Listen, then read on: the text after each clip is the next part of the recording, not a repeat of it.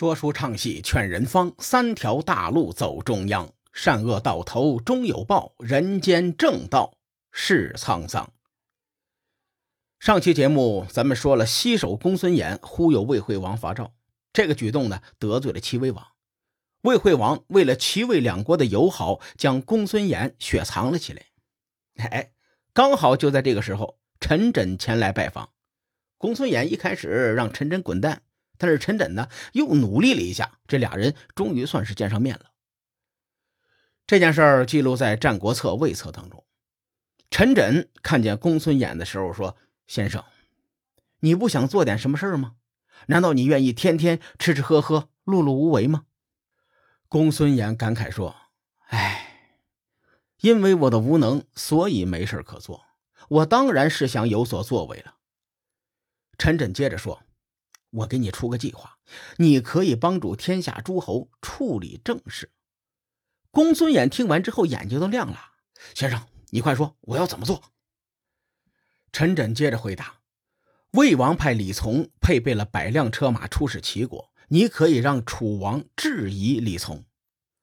这百辆车马可不是个小数目，这说明魏惠王很重视魏国和楚国的关系。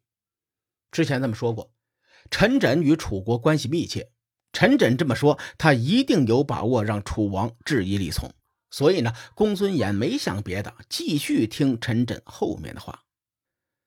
陈轸又说：“只要李从出使楚国受到挫折，你就可以趁机对魏惠王说，你公孙衍和燕赵两国是故交，他们派人邀请你好几次，希望你没事的时候就出去到燕赵转一转。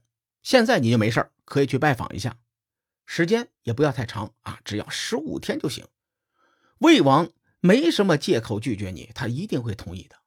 如此一来呢，你就大肆宣扬说马上就要出使燕赵两国，并吩咐人赶紧给你准备车马和出使的用品。公孙衍可是一代谋臣呐，和他说话不用说透，公孙衍自然就明白了。当时这个公孙衍忽悠了齐威王，魏惠王顾虑与齐国的关系，才雪藏他的。陈轸的提议相当于让燕赵两国作为公孙衍东山再起的跳板，重新在魏国掌权。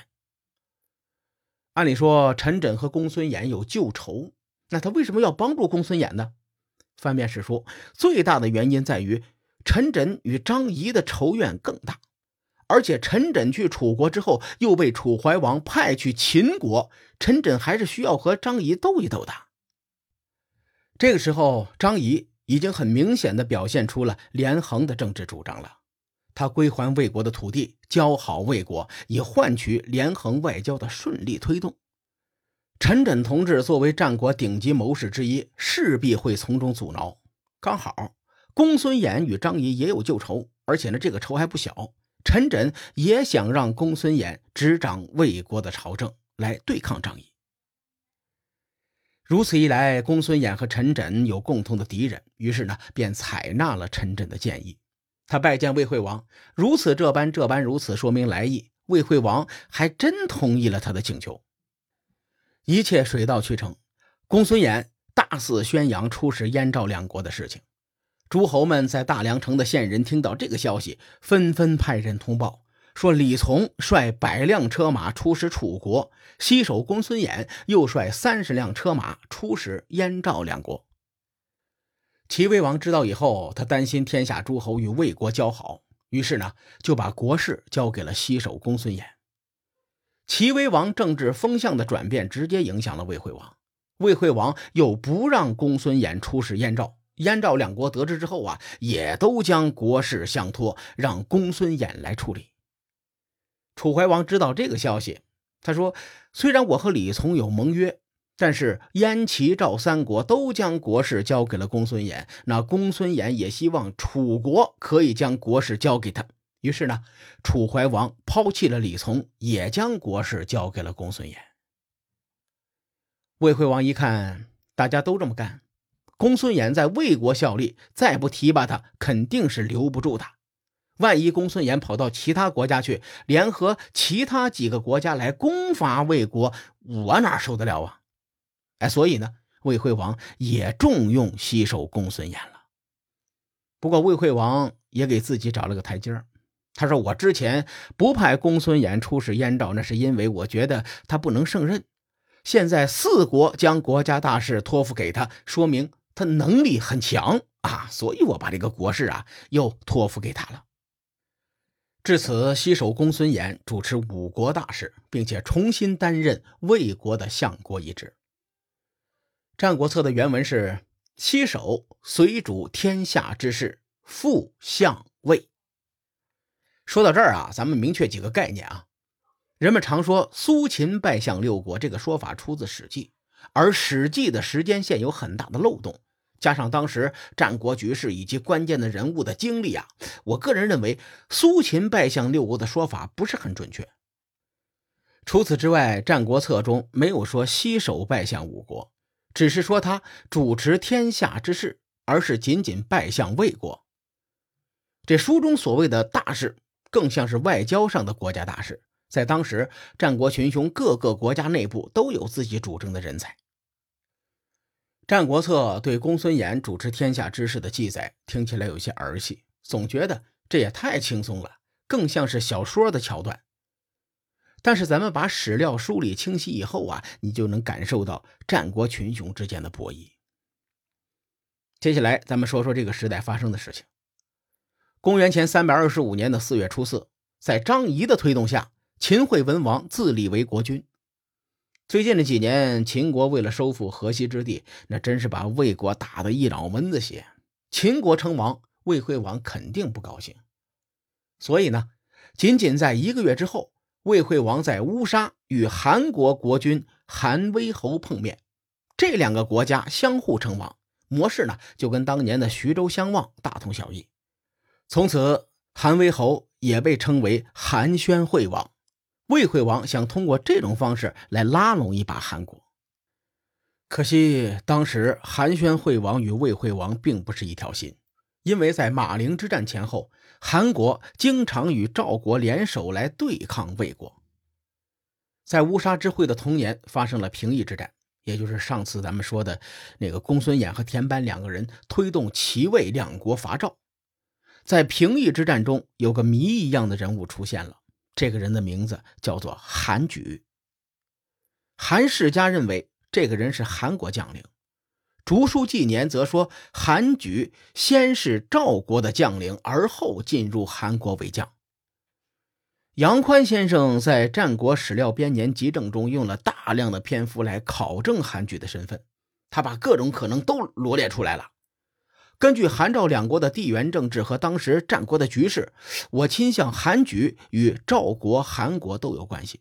也就是说，在魏齐两国讨伐赵国的平邑之战中，韩国应该是站在赵国的立场上。到了公元前三百二十四年，历史的进程又发生了改变。那一年，张仪出兵攻打陕城。陕城本来是魏国的土地，在函谷关外具有极高的战略价值。张仪攻打陕城之前，秦国已经占有了河西、上郡，并且还有河东地区的分阴、皮氏。陕城落入秦国之手，整个黄河天险全部被秦国掌握，山东六国立刻就有了压力了。首当其冲的那就是魏国和韩国。在陕城向南不远就是韩国的国境，再向东不远就是韩国的重镇宜阳，韩国难免会对秦国心生畏惧。对魏惠王来说，在短短的十年里，魏国丢失了河西之地，割让上郡，失守黄河天险，这一系列的历史事件发生之后，魏惠王不得不重视起秦国。所以呢，陕城失守之后，他立刻前往平阿会见齐威王。两国谋求联合来对抗秦国。讲述完时代的大事件，咱们来看看推动合纵的关键。我认为有三个人物至关重要。第一个便是之前咱们提到的那位惠师。惠师主张与齐国和楚国联盟，因此呢，他让太子嗣去齐国为人质，让公子高前往楚国为人质。这里咱们要说一个细节，一会儿要用。当时太子嗣去齐国做人质之后，魏惠王想见儿子。这个时候，魏国大臣就有个提议，说：“大王啊，您不如说自己身体抱恙，我呢去游说田英，就说您年纪大了，身体又抱恙，劝田英放太子嗣回国，这样田英可以有恩于魏国。否则，楚国一定会送公子高回魏国，到时候魏王一定会立公子高为太子。”这样，齐国留着一个空有其名的人质，又得罪了魏国，这买卖不划算呐。魏惠王听完之后非常高兴，于是呢就依计行事，太子嗣果然顺利的返回了魏国。小事说完了，咱们继续往下说。从魏惠王派两个儿子去齐楚做人质，以及李从出使楚国时带了一百辆马车，咱们可以看到魏惠王很重视齐国和楚国。从实力的角度出发，这也是人之常情。毕竟齐楚两国从春秋时代开始一直都是强国。根据《战国策·魏策》中的记载，当时张仪想联合魏国和韩国去攻打齐国和楚国，所以张仪才会归还部分魏国的土地。其实张仪连横的主要对象也是魏国和韩国。会师则推行和齐楚以按兵的战略，也就是与齐国和楚国停战结盟，来对抗秦国和韩国。会师对魏惠王的影响很大，他的政治主张无疑是对秦国张仪不利的。有会师在前面推动合纵的政策，公孙衍可以借势扩大合纵的范围。会师说完了，剩下两个人物无疑就是公孙衍和陈轸了。列位，这两个人虽然没有斗过张仪，但是衡量一个人是否厉害啊，你只要看他的对手就行了。公孙衍和陈轸能和张仪 battle 这么多年，能力在战国风云人物当中，那也算得上是翘楚了。现在咱们回顾一下，陈轸给公孙衍的建议为什么可行？当时齐威王对公孙衍不满，公孙衍被魏惠王雪藏。同时，魏惠王又派李从前往楚国，再加上相国会师一直主张联合齐国和楚国对抗秦国和韩国，所以公孙衍能够借助的跳板只剩下燕国和赵国。此外，陈轸还让公孙衍大肆宣扬出使燕赵，这个谋略醉翁之意不在酒，在齐国。燕赵两国和齐国接壤，从地缘角度来说，这三国之间分歧大于合作。徐州相望之后，齐国和魏国没少揍赵国。如果李从联合楚国，公孙衍联合了燕国和赵国，再加上前面咱们说过的太子嗣返回了魏国，齐国手中就没有人质了。种种因素都不利于齐国。一旦这几个国家联合起来伐齐，那齐国可真是倒了血霉了。列位，这种可能性不是没有。公元前二百八十四年，五国伐齐，直接把齐国打得生活不能自理。你当时五国伐齐的成员，那就是燕、赵、韩、魏、秦这五个国家。我把地缘政治的形势标注出来了，就放在节目最后。有兴趣的小伙伴呢，可以去瞅一瞅。